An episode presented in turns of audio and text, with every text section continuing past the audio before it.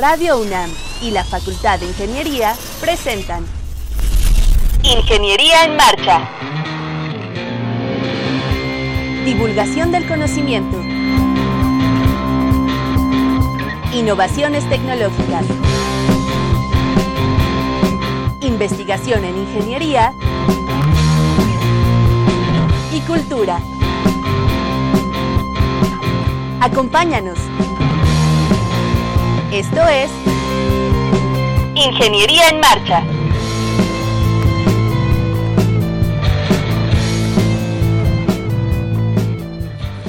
Amigos, muy buenas tardes. ¿Cómo están? Hoy martes 13 de agosto de 2019.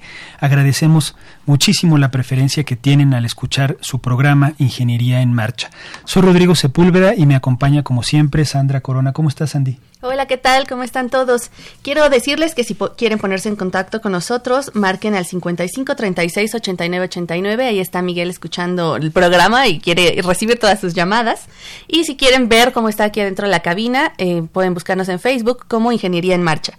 Si se han perdido alguna de nuestras transmisiones, pueden descargar el podcast en www.enmarcha.unam.mx. Así es, estén en contacto con nosotros. Hoy tenemos algunas sorpresas para nuestros escuchas. El programa va a estar muy bueno. Vamos a hablar del emprendimiento en la Facultad de Ingeniería. Nos van a acompañar algunos exalumnos eh, que trabajan en sus empresas incubadas en la UNAM o generadas a partir de conocimiento que se da en las aulas de nuestra facultad. Eh, tienen sus empresas, están operando, ya tienen varios años, algunos de, de, manera exitosa, operando en el mercado. Entonces vamos a hablar de todos los pormenores del emprendimiento. El programa va a estar muy bueno, les puede interesar mucho. No se vayan, acompáñenos. Estás en Ingeniería en Marcha. El programa radiofónico de la Facultad de Ingeniería si deseas escuchar el podcast del día de hoy y los de programas anteriores o descargar el manual de autoconstrucción, entra a nuestra página www.enmarcha.unam.mx.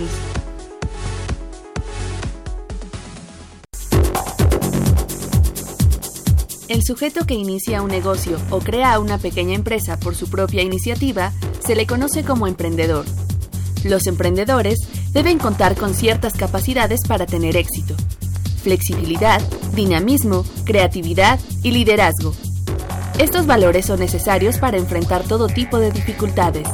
Quien los impulsa debe estar en condiciones de adaptarse a una realidad cambiante. Los emprendimientos más destacados muestran nuevas ideas y suelen tener en común un alto grado de creatividad e innovación. La universidad cuenta con el programa Innova UNAM, cuyos objetivos son brindar la oferta formativa más amplia y competitiva para que los miembros de la comunidad universitaria sean capaces de diseñar un modelo de negocio de tipo tradicional o tecnológico para transformar una oportunidad de negocios detectada a un proyecto empresarial. Apoyar en el acompañamiento de la construcción de un modelo de negocio para que los emprendedores interesados cuenten con las competencias necesarias para ingresar al proceso de incubación de empresas en el sistema de incubadoras de empresas Innova UNAM.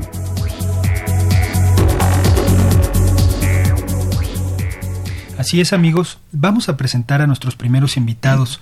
El día de hoy está la maestra en finanzas Jessica Colmenares Barbosa, que es directora de Atfield. ¿Cómo estás, Jessica? Maravillosamente. Gracias por la invitación. Al contrario, estamos contentos que nos acompañen. Y está el ingeniero José Antonio Altamirano Toledo. ¿Cómo estás, Antonio? Muchas bien, Roberto, muchas gracias. Eh, gracias por invitarnos. Rodrigo, soy eh, eh, tú eres gerente de ventas de Atfield. Es correcto. Y los dos orgullosos egresados de nuestra UNAM. Totalmente orgullosos. Vamos a platicar un poco eh, pues de Atfield, que es una empresa que se dedica a fabricar filtros para sistemas de aire acondicionado de baja, mediana y alta eficiencia. Platíquenos un poco, pues yo creo que conviene que empecemos a hablar del origen de la empresa, cómo surgió la idea, cuáles fueron sus primeros pininos en el mercado. Sí, claro. Eh, bueno, el proyecto inicia con la fabricación de equipo para fabricar filtros absolutos, que son los filtros de últimas etapas de filtración. Entonces, con apoyo de la incubadora de la Facultad de Ingeniería, en el 2010 se desarrolla todo el plan de negocios. Entre 2010 y 2011 se hizo toda la parte de inversiones. Eh, en realidad la empresa inicia eh, con, con, deuda, con créditos. Y iniciamos con una línea de, de fabricación, que es la filtros absolutos. Este tipo de filtros eh, atrapan partículas en 0.3 micras y son utilizados en industrias eh, o sectores críticos como es el farmacéutico, el hospitalario, eh, semiconductores, alimenticio, entre otros. la empresa va avanzando desde el 2012, que es su primer año de operaciones, y en 2013 incluye prefiltraciones, que son las etapas de baja y mediana eficiencia. Para utilizar un filtro de alta eficiencia tienes que, poner primero el de baja y mediana eficiencia. Estos son utilizados en otros sectores, por ejemplo, automotrices, industria de confort, eh, corporativos, por ejemplo. Entonces, em, pasan cuatro años, los primeros cuatro años, que básicamente es de crecimiento, de incrementar la oferta de productos, y em, ya no, el espacio era insuficiente en ese momento. Entonces eh, decidimos migrar las, eh, la, fábrica a otras oficinas, a otra nave industrial. Entonces hacemos todo el traslado. Invitamos, eh, hemos siempre estado en comunicación con la incubadora de la Facultad de Ingeniería. Invitamos a la inauguración. En realidad, mi directora Jessica Colmenares es quien me ayuda con el plan financiero en la incubadora. Ahí yo la conozco. Entonces, después de cuatro años, cuando nos mudamos, eh, yo le invito a que se presente en la inauguración y me dice, oye, esta ya es una empresa que, que pues puedes, este, em, que tiene todo para crecer, vaya, ¿no? Entonces estamos en pláticas básicamente un año para que ella se incorpore. Yo era director general de la empresa. Entonces dejo la dirección a muy pesar de, mi familia porque me decía, oye, pero tú traes el know-how, eh, puede haber riesgos, ¿no?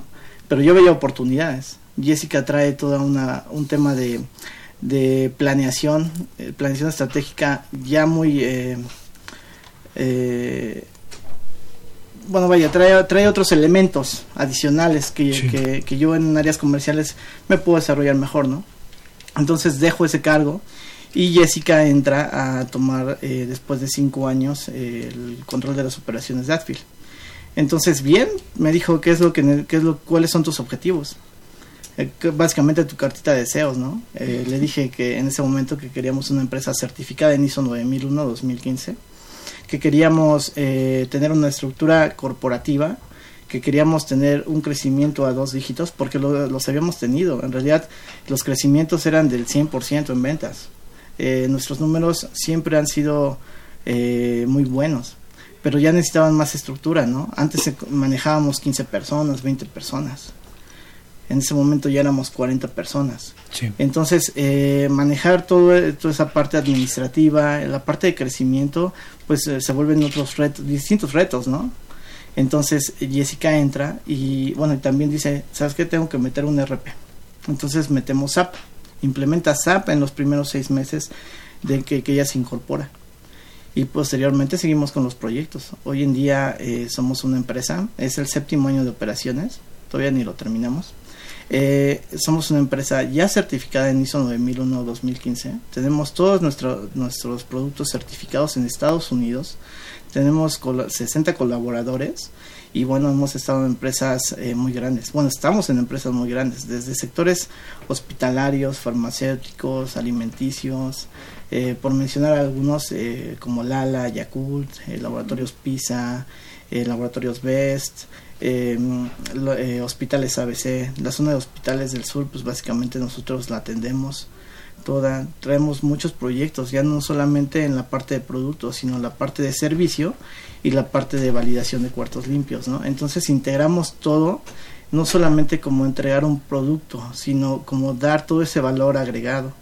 Hemos roto muchas eh, eh, barreras. de entrada que generan los proveedores porque es un producto de importación. Nosotros no tenemos en realidad competencia nacional. Entonces, de tiempos de entrega de ocho semanas, seis semanas, nosotros lo, logramos en dos, tres semanas. Sí. ¿No? Entonces, eso ha hecho que la cadena de, de proveeduría de, para, de nuestros clientes pues mejore Claro, es expedito prácticamente, ¿no? Su entrega. ¿Qué te llamó la atención, antes de empezar a preguntarle a Jessica, qué te llamó la atención de entrar a este mercado con filtros de, entiendo, tamaño de poro, me dijiste punto .3 micra, para que nos demos una idea y, y, lo podemos comparar con una bacteria que está entre 3 y 5 micras, ¿no? O 5 micras, entonces, digamos, se quedan ahí. por eso hablas de que se puedan hacer medios, eh, medios ambientes este, libres de, de, patógenos para un hospital, decías, ¿no? Para una clínica o para cierto tipo de industria como la farmacéutica. Sí, en realidad hay normas. COFEPRIS, eh, por medio de la norma 059 del Secretaría de Salud, exige eh, la cantidad de partículas permisibles en, cierta, cierta área, ¿no? Entonces, por ejemplo, estos filtros tienen una eficiencia mínima del 99.97% en partículas de 0.3 micras. Quiere decir que en una 5 micras, 10 micras, todo lo va a capturar al 100%. Entonces es muy crítico y nosotros tenemos los laboratorios para hacer esos análisis antes de que el filtro salga. Ese es nuestro aseguramiento de calidad. Y de ahí que hemos tenido, pues, em, que el producto tenga una certificación y una garantía, pues, enorme, ¿no? Entonces nosotros eh, hoy en día atendemos a toda la República Mexicana y hemos tenido un muy buen, este, una muy buena aceptación. Entiendo entonces que que Jessica, tú estabas trabajando en Innova UNAM. No, yo trabajaba en otras empresas privadas. ¿Y asesoraste a Antonio? En su momento. Participo con la Facultad de Ingeniería. Asesorando. Asesorando proyectos de inversión desde hace 10 años. Ok. Y entonces, digamos que te robó.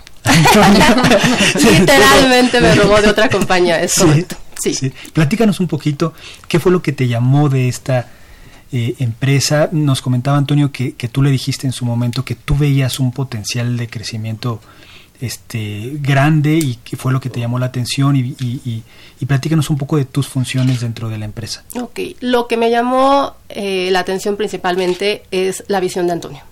Él tenía muy estructurado su proyecto y a dónde lo quería llevar. Y hemos trabajado año con año en lograr ese objetivo y esa visión que él tiene. Es muy difícil encontrar empresarios con una visión de negocio. Eso sí lo tengo que decir. No te lo, no te lo enseñan en la escuela. Lo tienes que ir desarrollando. Entonces, Atfil es una empresa de retos. Cinco años después, cuando inaugura la planta, yo veo el monstruo de planta. Cuando yo me quedé en una asesoría en papel.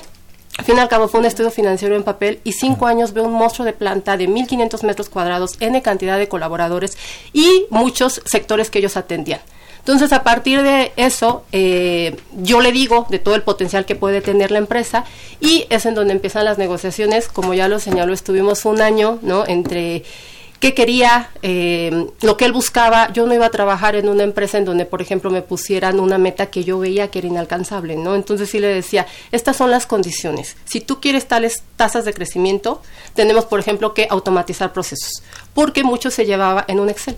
En el tema de emprendedurismo, pues tienes que hacerte de las herramientas que tienes al momento, ¿no? Entonces, toda la operación ya de una empresa que facturaba a dos dígitos se llevaba en un Excel, entonces no había forma de controlar y es la única condicionante que yo le pongo. Adquirir un RP para poder automatizar procesos, ese es como que el primer objetivo. Después de automatizar esos procesos, la certificación en ISO. Al ser una empresa mexicana, nuestros principales clientes que son la industria farmacéutica, pues piden una garantía de a quién le están comprando, ¿no? El 70% del mercado es de importación.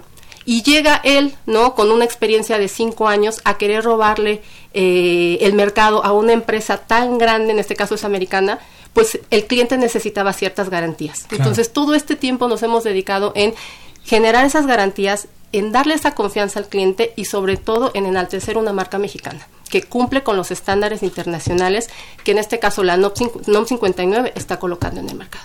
¿Qué tan difícil es competir con una empresa de otro país que pues tiene pues otro tipo de incentivos, este otra estructura, otra legislación, este tiene mucho más diversificado a lo mejor, ¿no? Sus, de dónde sacan materia prima, dónde fabrican, en fin, ¿qué tan difícil es competir? Yo creo que es uno de los principales retos, ¿no? Tú llegas al mercado y dicen, a ver tu certificado y dicen cuál es la validez. Y la competencia llega con un certificado que no es cuestionado porque la, trayectoria pues ya es, ya, o la marca ya está posicionada, ¿no? Entonces, eh, hay gente que ha creído en nosotros y que nos ha permitido eh, correr pruebas, correr, es un producto de alto riesgo, si el filtro está mal, está picado, posiblemente pueda haber una, eh, una contaminación y eso sería muy grave. Entonces, eh, todo eso lo hemos cuidado. Eh, entonces, tomamos toda la retroalimentación de los clientes y me dicen, oye, quiero certificados de materiales, quiero certificados de tu proceso, quiero certificados de tal. Y entonces, todas esas variantes donde nos cuestionan, a hoy en día ya están cubiertas, ¿no? No hay...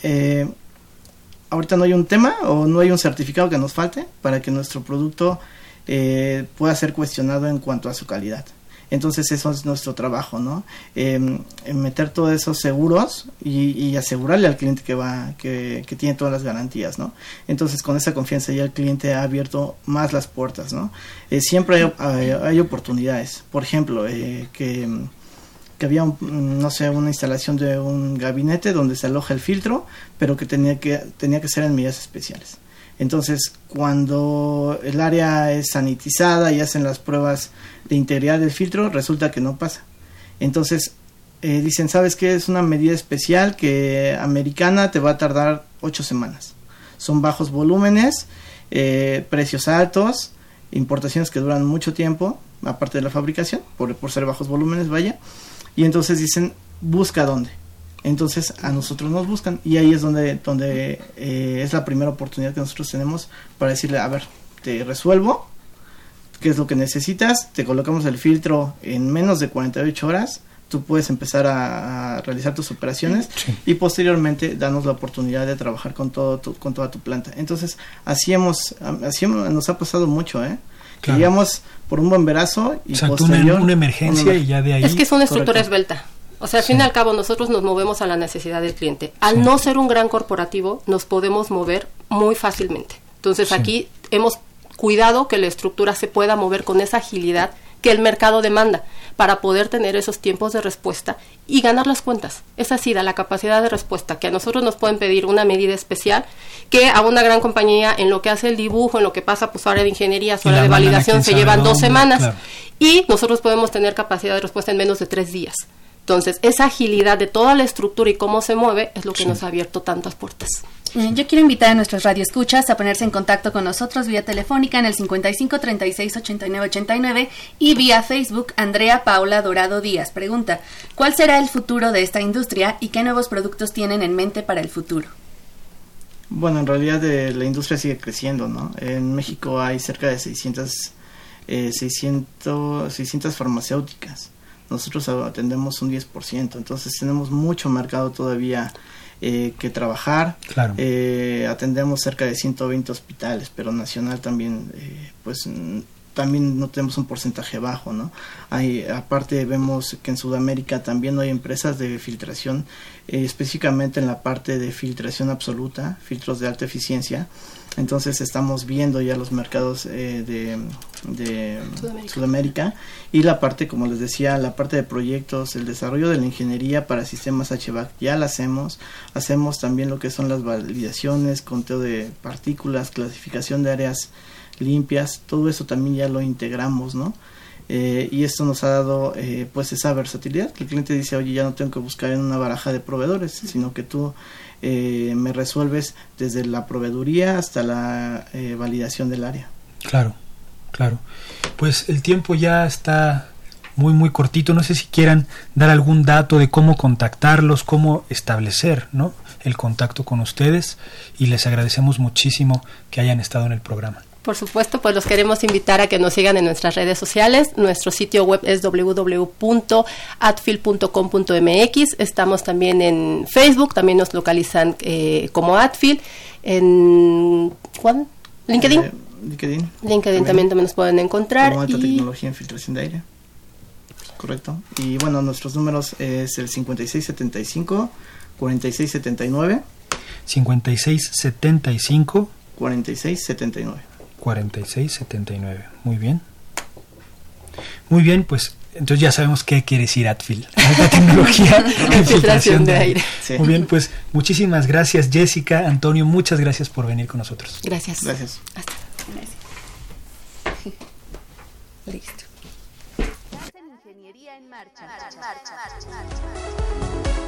El programa radiofónico de la Facultad de Ingeniería si deseas escuchar el podcast del día de hoy y los de programas anteriores o descargar el manual de autoconstrucción, entra a nuestra página www.enmarcha.unam.mx.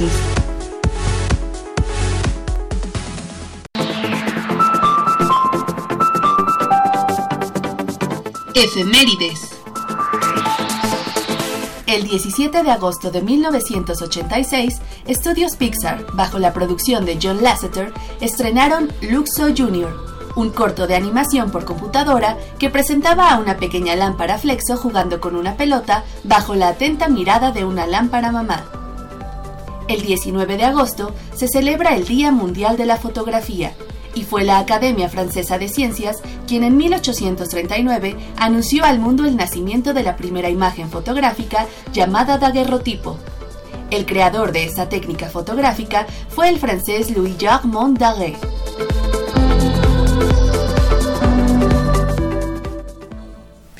Estamos de regreso con ustedes amigos y ahora tenemos a la ingeniera Alessandra Di Castro. ¿Cómo estás? Muy bien, muchas gracias por tenerme aquí. Bienvenida al programa. Tú vas a hablar un poco del emprendimiento que has llevado a cabo de tu propia empresa, eh, cuyo nombre es Shabondi. Y antes de empezar a platicar de de cómo surgió y todos los aspectos relacionados con ella, de Sandra les va a comentar algunos datos súper interesantes. Sí, les quiero compartir que según la encuesta nacional de egresados 2018 del INEGI, el 40% de los egresados de una carrera universitaria con título ganan más de 15 mil pesos cobrando hombres, bueno, comparando hombres y mujeres, las mujeres se reducen un 30%.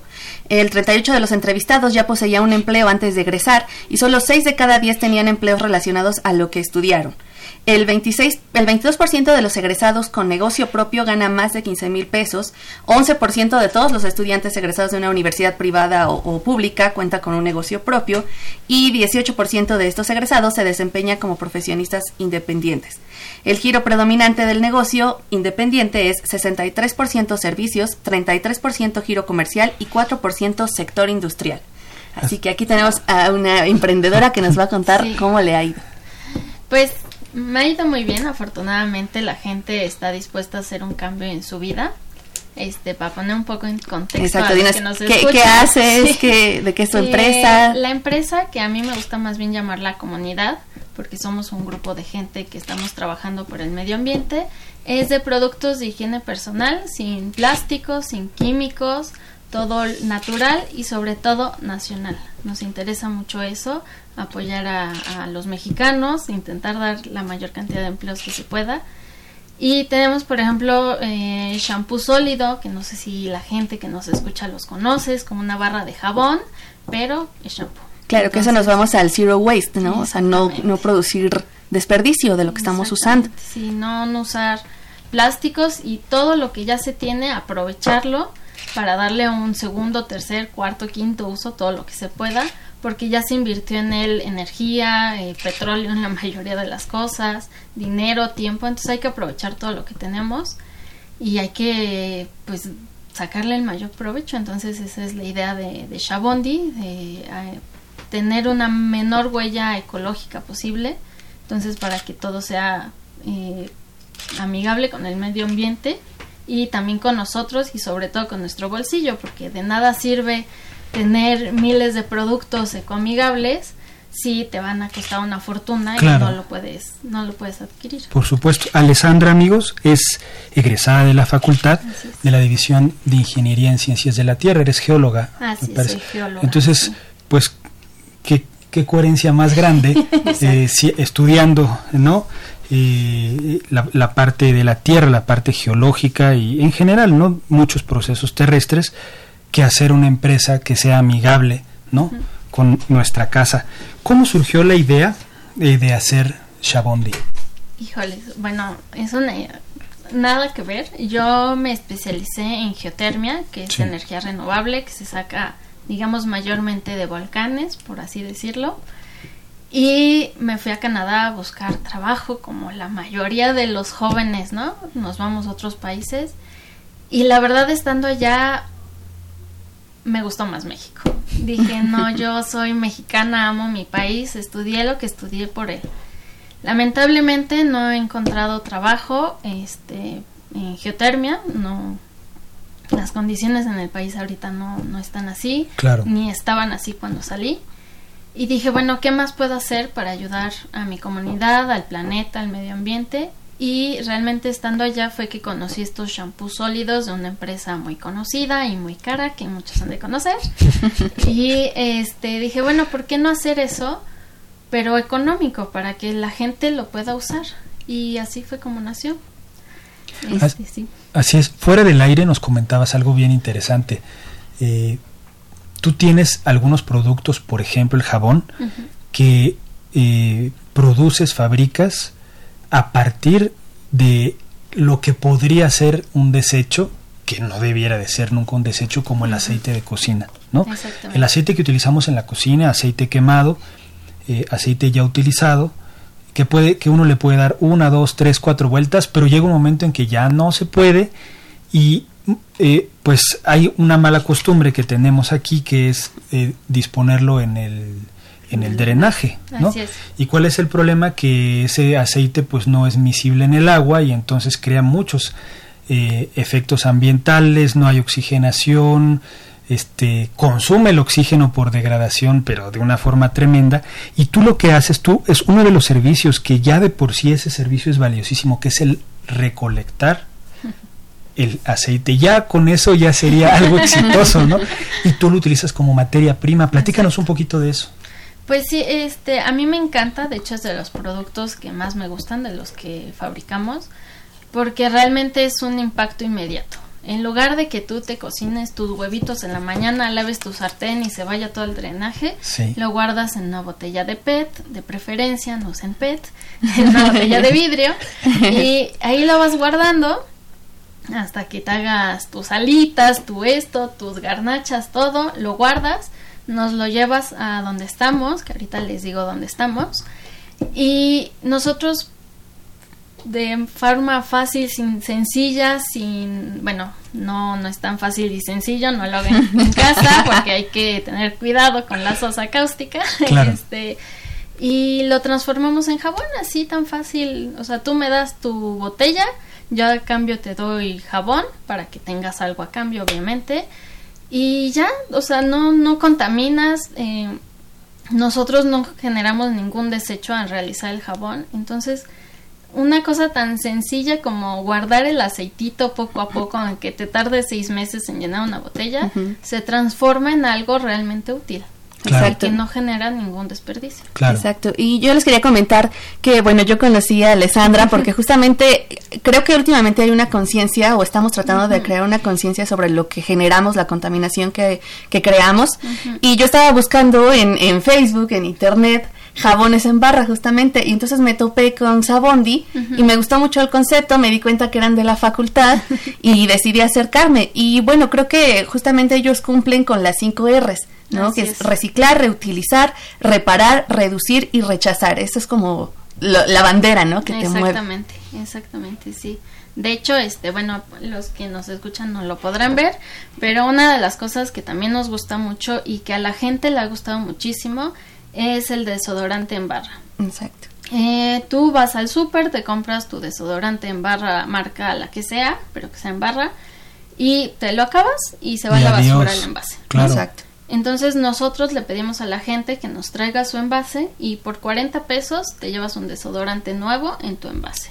Aprovechamos el envase plástico que ya se utilizó petróleo, muchísima agua, transporte, todo y te lo rellenamos con un desodorante que es natural, está hecho por manos mexicanas, con ingredientes mexicanos y que además pues no va a afectar tu salud porque bueno hay ciertas controversias con ciertos desodorantes y este no este es de óxido de zinc, no te cambia el pH de la piel, no te irrita y obviamente te protege, ¿no? del mal olor. Exacto, que son aparte ecológicos, ¿no? O sea, si te vas a la playa, te quieres meter a los manglares, todo, es un producto que puedes traer en la piel. Exactamente, si no daña los arrecifes. Platícanos un poquito de los productos que ofreces eh, y platícanos un poquito en dónde estás, dónde, tenemos que visitarte para llevarte el aceite que hemos almacenado sí. Bueno, tenemos productos de higiene personal, tenemos desodorantes, shampoos en barra, acondicionador, cremas, pasta de dientes, cepillos hechos por eh, indígenas mexicanos. De hecho, los damos con, con los eh, contactos de ellos por si alguien está interesado en contactarlos directamente. Em, las bolsitas antes nos las hacían reos del cerezo de Morelos. Ahorita lamentablemente ya no, pero igual nos las hacen personas que necesitan el trabajo. Em, damos todo en, por ejemplo, las bolsitas de tela que damos. La tela es tela que nos donan. Entonces, eh, porque la tela también contamina muchísimo, ¿no? Claro. La industria de la moda contamina muchísimo, entonces aprovechamos Sobre todo pigmentar esa tela. Exactamente. Entonces aprovechamos todos los cachos de tela, también si alguien tiene tela que nos quiera donar o hacer trueque o lo que sea, con gusto, porque hay que aprovechar todo lo que ya se tiene. Eh, intentamos innovar lo más posible eh, en los productos. También si alguien se acerca y nos dice, eh, no vendes esto, pero me interesa que me hagas tal cosa, con gusto también lo hacemos. Y este y pues ahí estamos intentando hacer todo lo que la gente necesita al mejor precio. Fíjense, los que nos están viendo en Facebook pueden ver eh, parte de los productos que, que fabrican en la empresa de Alessandra y los que nos están escuchando pues se los describo, ¿no?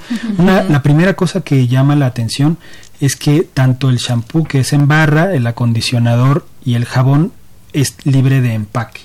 Es decir, que uno a la hora de utilizarlo pues no va no vas a generar un papel, porque en el mejor de los casos viene en un papel encerado, Exacto. pero en el peor viene un papel encerado y luego viene la envoltura con la marca del producto y luego un papel de celofán, ¿no? Exacto, Sería el peor, el caso extremo, que trae tres envolturas, Exacto. un cacho de jabón, que es una exageración, ¿no?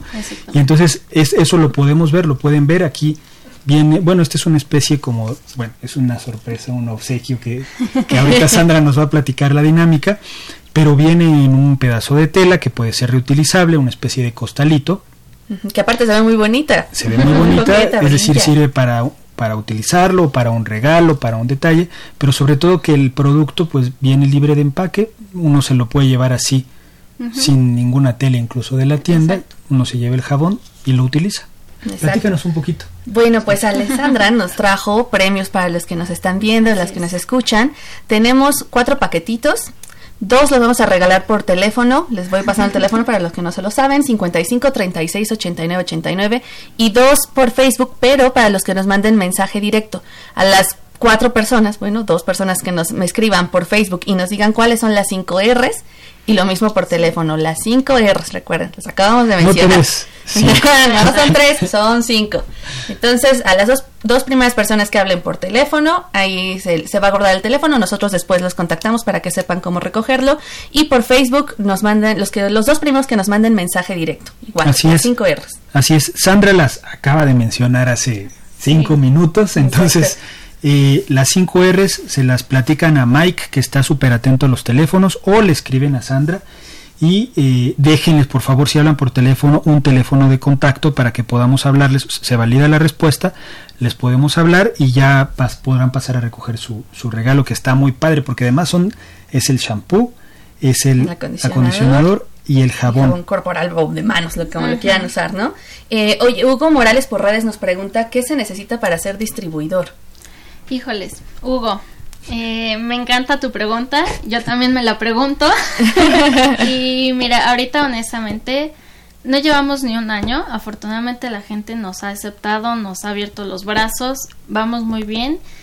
Y mándanos en redes sociales, búscanos como Shabondi Artesanal en todas las redes sociales, tenemos página de internet también como shabondi.com.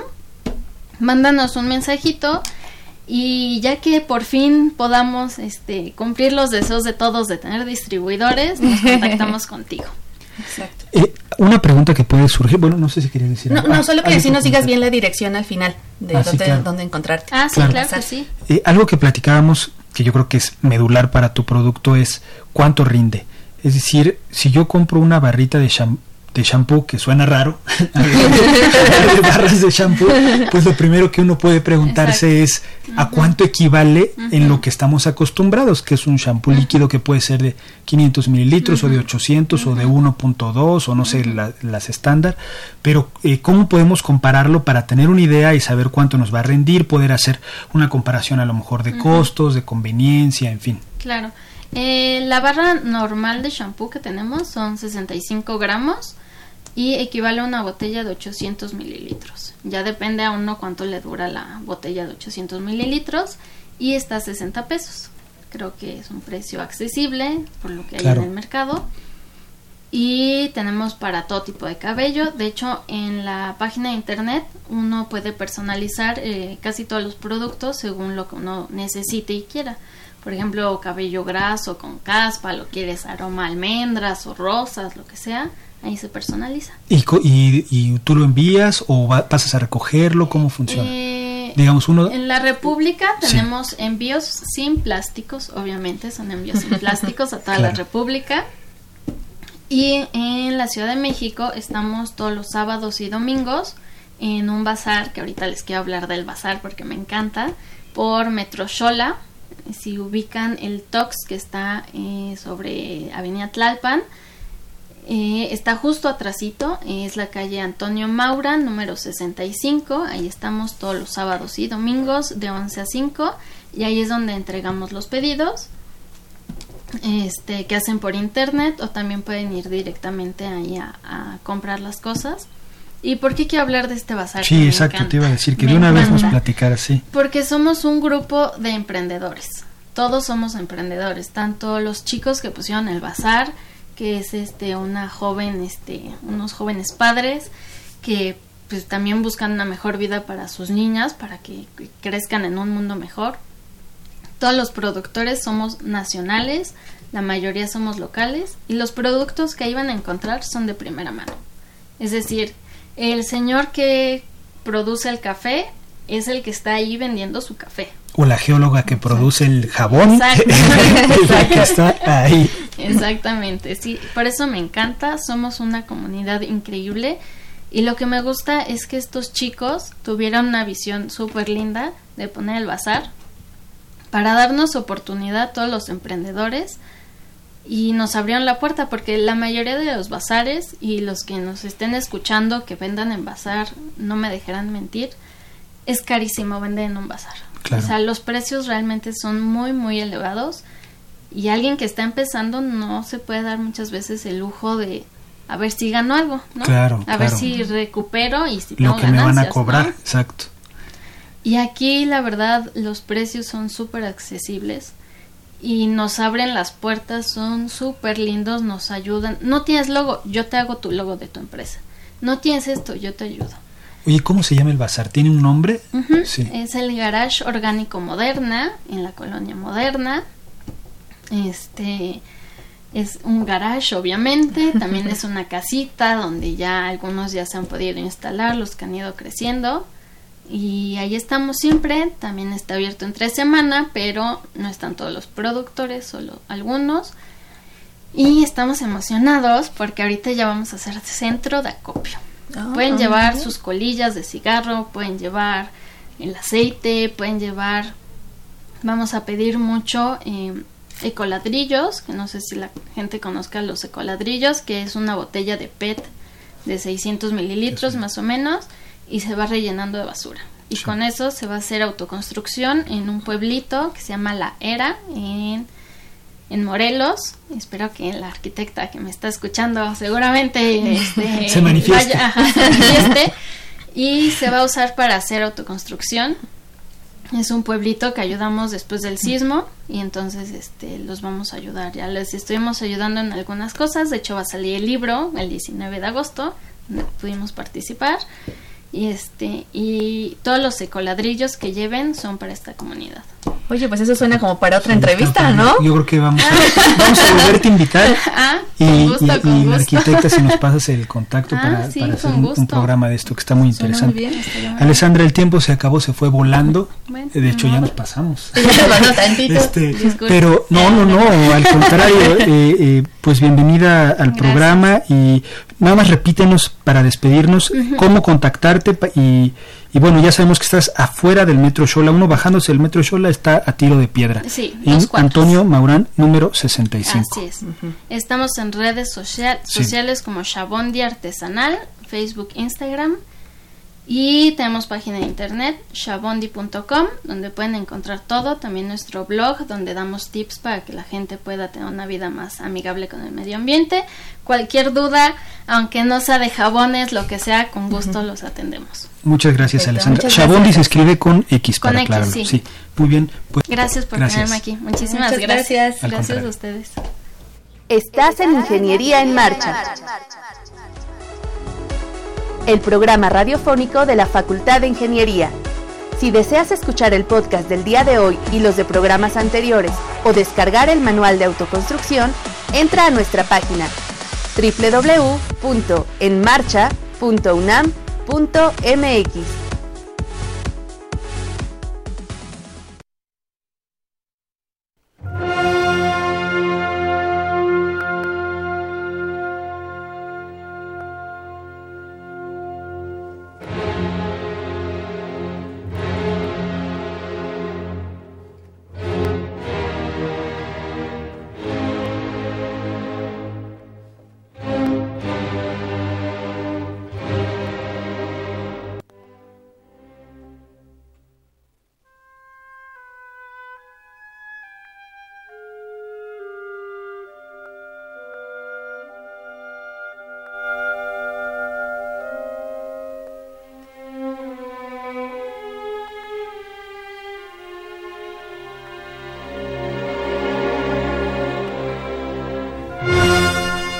Amigos, estamos de regreso con ustedes. Nos acompaña el ingeniero Héctor Gutiérrez Calderón. ¿Cómo estás? Hola, ¿qué tal? Muy bien, muy bien, muchas gracias. Bienvenido, somos viejos amigos de la, de la, facultad, y coincidimos aquí de nuevo en el programa. Nos vas a hablar un poco eh, de, la empresa en la que laboras, de tu empresa que se llama Inmersis. Hacen realidad virtual y aumentada, tengo entendido, programan un poco para otras empresas. Así es, así es. El nombre de Inmersis proviene de sistemas de inmersión. Sí. Entonces lo que buscamos es meter a la gente a desarrollos digitales, sea con fines de capacitación, con fines de difusión, fines de promoción, pero es, eso, es llevar a la gente a un entorno controlado digital. Sí, eh, eh, hay, hay bastante de esto, como decías, en capacitación, ¿no? Por ejemplo, en la industria de la construcción está ya muy de moda eh, capacitar a los operadores de maquinaria pesada, que es algo este pues delicado y pues en un entorno virtual en donde no destruyan nada ni se destruyan ellos mismos. Sí, sí, sí, Y este y bueno, también hay simuladores para pilotos, por ejemplo, este para otro tipo de maquinaria. Platícanos un poco cómo surge la idea, qué, qué papel eh, eh, desarrollas en esta empresa y qué, y qué tipo de productos han desarrollado. Muy bien, de cómo surge la idea, pues viene desde, desde que Rodrigo, eh, mi socio, y, y yo, pues, con el gusto por, por, lo, por lo virtual, por lo digital, por los videojuegos, y ver cómo estas representaciones pues tienen muchísimos usos. Nosotros empezamos a experimentar con estas aplicaciones en la facultad justamente en un proyecto de, de servicio social para el Palacio de Minería. Sí. Reconstruimos una, una versión virtual del Palacio de Minería. Y con este proyecto siguió un proyecto más que fue en conjunto con, con la División de Educación Continua y a Distancia, la virtualización de una plataforma petrolera. Entonces ahí fue, si bien es algo que intuíamos, ahí empezamos a ver las aplicaciones. Justamente como tú lo dices, el, el, el poder echar a perder sin realmente echar a perder. Claro. Ahorrarte costos en, en maquinaria, ahorrarte costos en viáticos, en, en, poder replicar el proceso de capacitación muchas veces, pues lo empezamos a ver más tangible. Y fue que dijimos, bueno, si nos queremos dedicar a esto, pues aquí en México no, no, no, no conocemos, no encontramos dónde. Y fue que pues ya dijimos, vamos a hacer una empresa de esto y a ver cómo nos va. Claro. Y ya nueve años después, pues ya estamos, seguimos aquí. Oye, Héctor, ah, perdón. El, la, esta idea surgió en la incubadora de la facultad.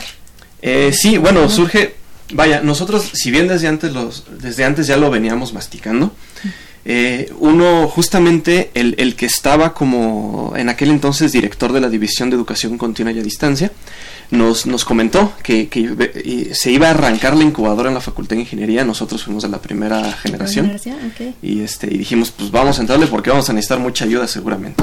Entonces... Pues, pues ha ido muy bien que eso ya de eso, unos 7, 8 años.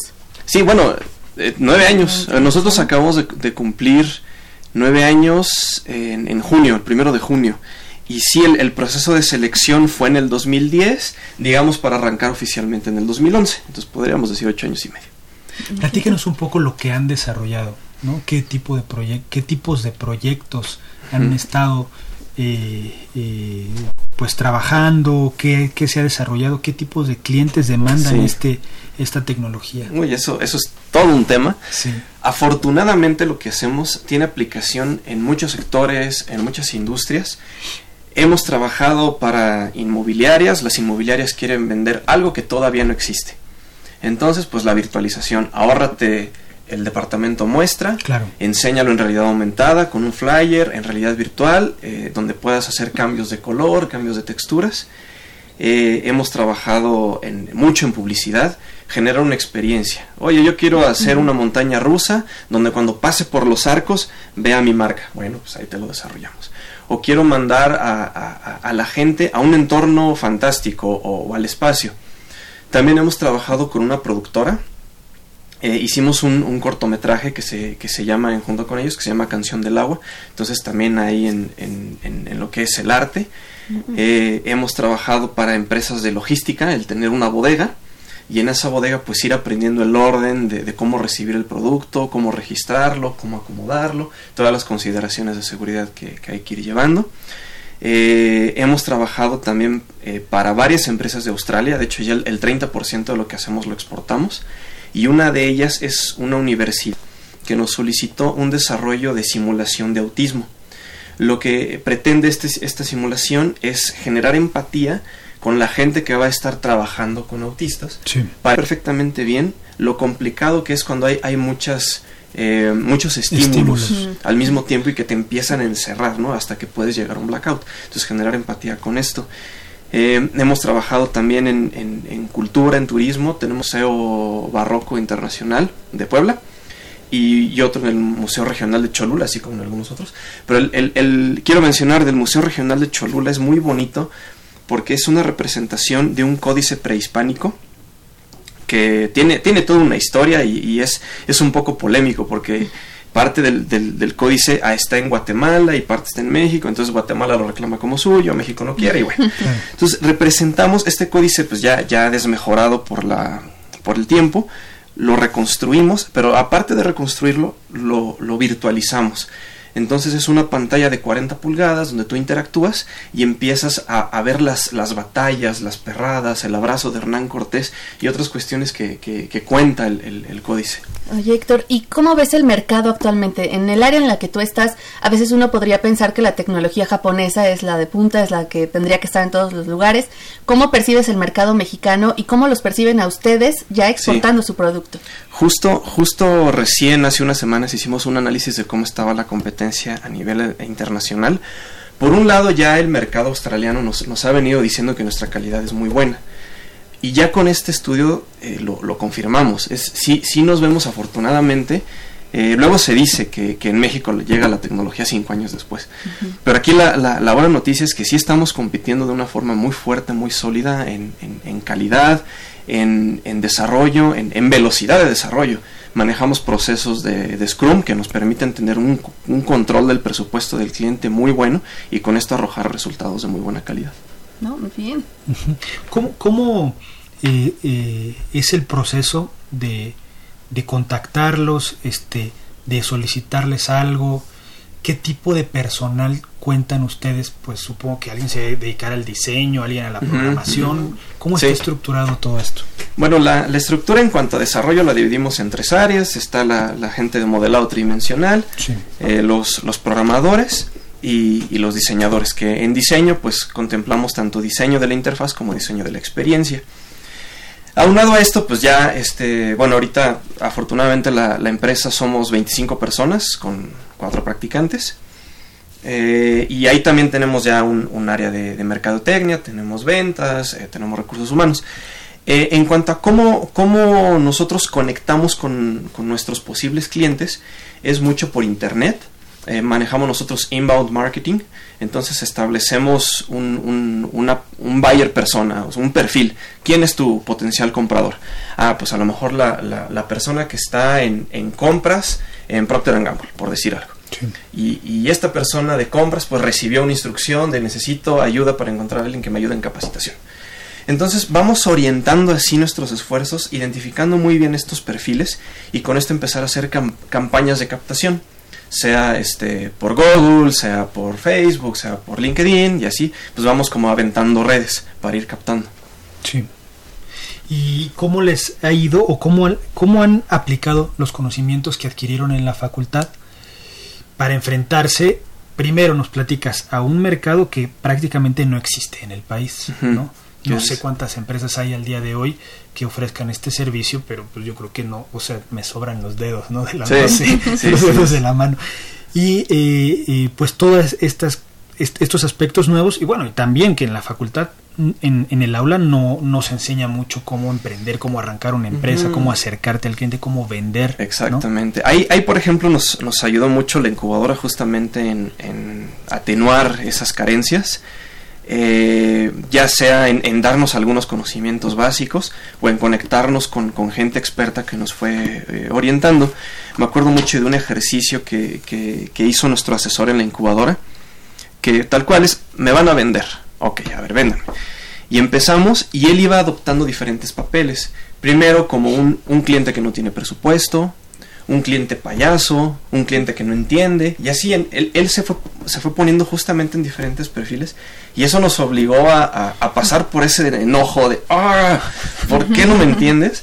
Y decir, bueno, a ver, necesito trabajar en cómo explicarlo mejor. Entonces por ese lado la incubadora nos ayuda mucho. Eh, muchos de los conocimientos, eh, vaya, técnicos, pues nos fueron ayudando a entender mejor lo que había allá afuera. Sí. No tanto que ya saliéramos, saliéramos sabiendo hacer realidad virtual, pero sí el saber cómo ir en- interpretando, aterrizando y seguir nosotros creciendo.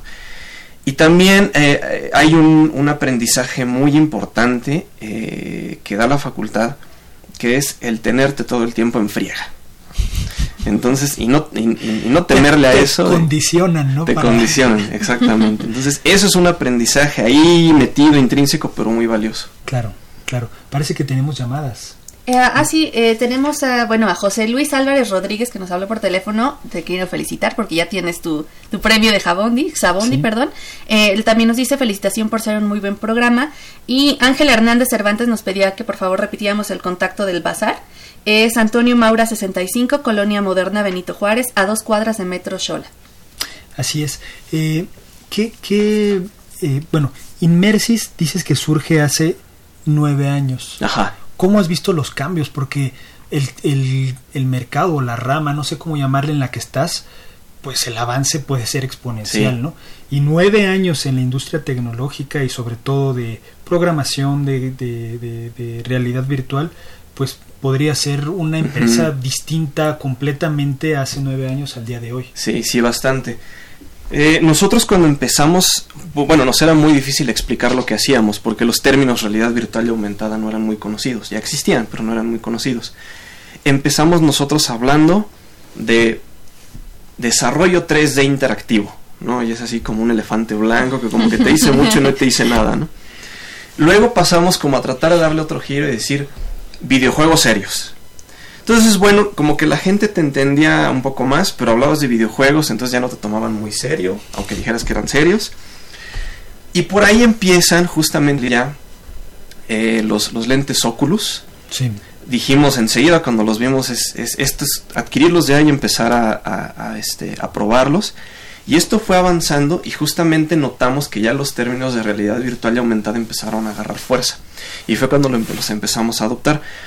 Pero por esto, el nombre de la empresa, como sistemas inmersivos, porque justamente a lo mejor ahorita es realidad aumentada, realidad virtual, realidad mixta, puede después ser otra realidad como sea, pero nosotros seguimos con este enfoque de buscar la inmersión, el efecto de inmersión. Sí. Y a lo mejor ahorita son unos lentes y, y mañana serán lentes de contacto. Sí. A lo mejor llegamos, bueno, seguramente llegaremos en, en muchos años a un chip. Pero todo eso seguirá siendo inmersión, ¿no? claro. Seguir meten- metiendo a la gente a una experiencia para lograr un, un objetivo particular. Oye, y por Facebook Andrea Paola Dorado Díaz nos pregunta, ¿qué le recomendarías a los nuevos alumnos emprendedores tecnológicos? Ok, eh, no asustarse. Sí, sí van a haber muchos obstáculos, pero bueno, ya es, es preguntarse, ¿realmente quiero hacer esto? ¿Realmente quiero tomar el control de las riendas de, de cómo van a ser mis siguientes años de vida? Y si la respuesta es sí, pues adelante, ¿no? Sí van a haber problemas, sí van a haber miedos, sí van a haber muchas cuestiones, pero ya con esa, con esa motivación de base pues, se van a ir sorteando. Entonces, pues adelante, ¿no? Que se avienten. Oye, Héctor, eh, ahora aprovechando lo que comentaste, que habían hecho un análisis de la competencia, cómo estaban posicionados hace poco. Sí. Eh, ¿Cómo viste aquí en el país? Eh, ¿Ustedes son pioneros, son líderes? ¿Cuál, ¿Cómo está la competencia? Co- ¿Cómo, eh, ¿Qué tan fácil es si alguien necesita un servicio que caiga con ustedes? Sí, hemos, hemos notado, hemos notado varias cosas. Nosotros formamos parte de, de un instituto que se llama Instituto Nacional de Realidades Mixtas y de un clúster, este, es clúster multimedia de tecnologías inmersivas. Estos, estos dos organismos han ido creciendo justamente con empresas que estamos metidos en, estos temas. Hemos notado que cada empresa va, va agarrando y va teniendo su sabor. ¿no? Es- están los que son muy fuertes en videos 360. eh, nosotros nos consideramos muy fuertes en, en integración de muchas tecnologías y poderte meter realidad aumentada con Kinect, con Oculus, que se lleve, que se envíe información a una base de datos y así. Hemos notado a lo mejor los que son fuertes eh, gestionando fondos de gobierno. Y así, como en diferentes, este, diferentes fortalezas. Eh, y también hemos notado de, pues de unos meses para acá algunas empresas que han ido desapareciendo, ¿no? Que, que quiera que no, este, pues por cualquier razón, ¿no? Ya sea, sea este, cómo se está moviendo el mercado. Entonces, sí nos, sí nos vemos muy fuertes, sí nos vemos, eh, sobre todo, pues esto, ya con calidad internacional. Y, y más bien, nuestro, nuestra inquietud ya va, va más orientada a la concientización del mercado. El, el cómo rápidamente explicamos a, a- a los posibles compradores para qué se usa y cuáles son los beneficios. Más bien ahorita es donde está la, la preocupación puesta. Sí. ¿Cómo percibes el futuro de la realidad virtual en México? ¿Hacia dónde vamos? Ok, eh, vamos hacia muchas aplicaciones en industria. Hemos notado una, una creciente demanda en justamente que nos empiezan a hablar ya para, para temas más interesantes justamente en capacitación. Al principio notábamos más renuencia en, a ver, yo, yo tengo, no sé, 500 trabajadores y tengo un presupuesto de tanto para mejorar esta capacitación. Y antes era, bueno, pues a lo mejor los que están tomando esas decisiones son de otra generación y les es más difícil entender los beneficios. Pero vamos notando que esto se va flexibilizando. Entonces, por un lado sería para allá, ¿no? Para el, el adoptarlo. También algo, algo que, que va a tener que suceder es cuando, cuando los dispositivos bajen de precio, vamos a poder ir entrando en- a, a mercados más masivos. Claro. Ahorita es muy difícil, pues a- a- sí, seguramente hay quien tiene sus, sus lentes HTC Vive en, en- en casa, pero son muy poquitos, ¿no? El mercado es muy reducido. Entonces eso también va a, ir, va a ir sucediendo y pues tenemos que estar ahí viendo también cómo atender ese mercado. Héctor, el tiempo se nos está agotando, pero me gustaría que nos platicaras cómo entrar en contacto con tu empresa. Si, si hay alguien que le interese contratar un servicio, que haya desarrollo de algún producto con Inmersis, eh, ¿cuáles son tus redes sociales, tu página de internet, en fin? Muy bien. Eh, pues es cuestión de buscar Inmersis, primero es I latina, N-M-E-R-S-Y-S. Es inmersis.com para nuestra página web, eh, at Inmersis para Twitter, eh, Inmersis en Facebook, prácticamente Inmersis en el buscador. Exacto, y ahí van a aparecer Exacto. todos los, los diferentes medios de contacto. Ahí estamos este, pues, bien posicionados para que nos encuentren rápidamente. Pues muchísimas gracias por asistir a nuestro programa. Nos da muchísimo gusto que hayas estado con nosotros. Sandra, el tiempo se nos acabó. Muchas gracias. Nada más quiero compartirles que Víctor Manuel nos dice que el ingeniero Manuel Gutiérrez Novelo inventó los lentes de real- realidad virtual aumentada. Ah, está buenísimo ese, por el dato. ese dato. Eh, nos vemos, Sandra. Hasta Nos luego, de gracias a todos. Escuchas y nuestros visores en Facebook. no nos vamos sin antes dar los créditos del programa. En la producción está Pedro Mateos, en las redes sociales y en la conducción Sandra Corona, en la coordinación de comunicación José Luis Camacho, en la página web Fanny León y en los controles técnicos Socorro Montes. Continúen disfrutando de la programación musical que Radio UNAM tiene para ustedes. Hasta pronto. Radio UNAM y la Facultad de Ingeniería presentaron Ingeniería en Marcha. Divulgación del conocimiento. Innovaciones tecnológicas. Investigación en ingeniería y cultura. Ingeniería en Marcha.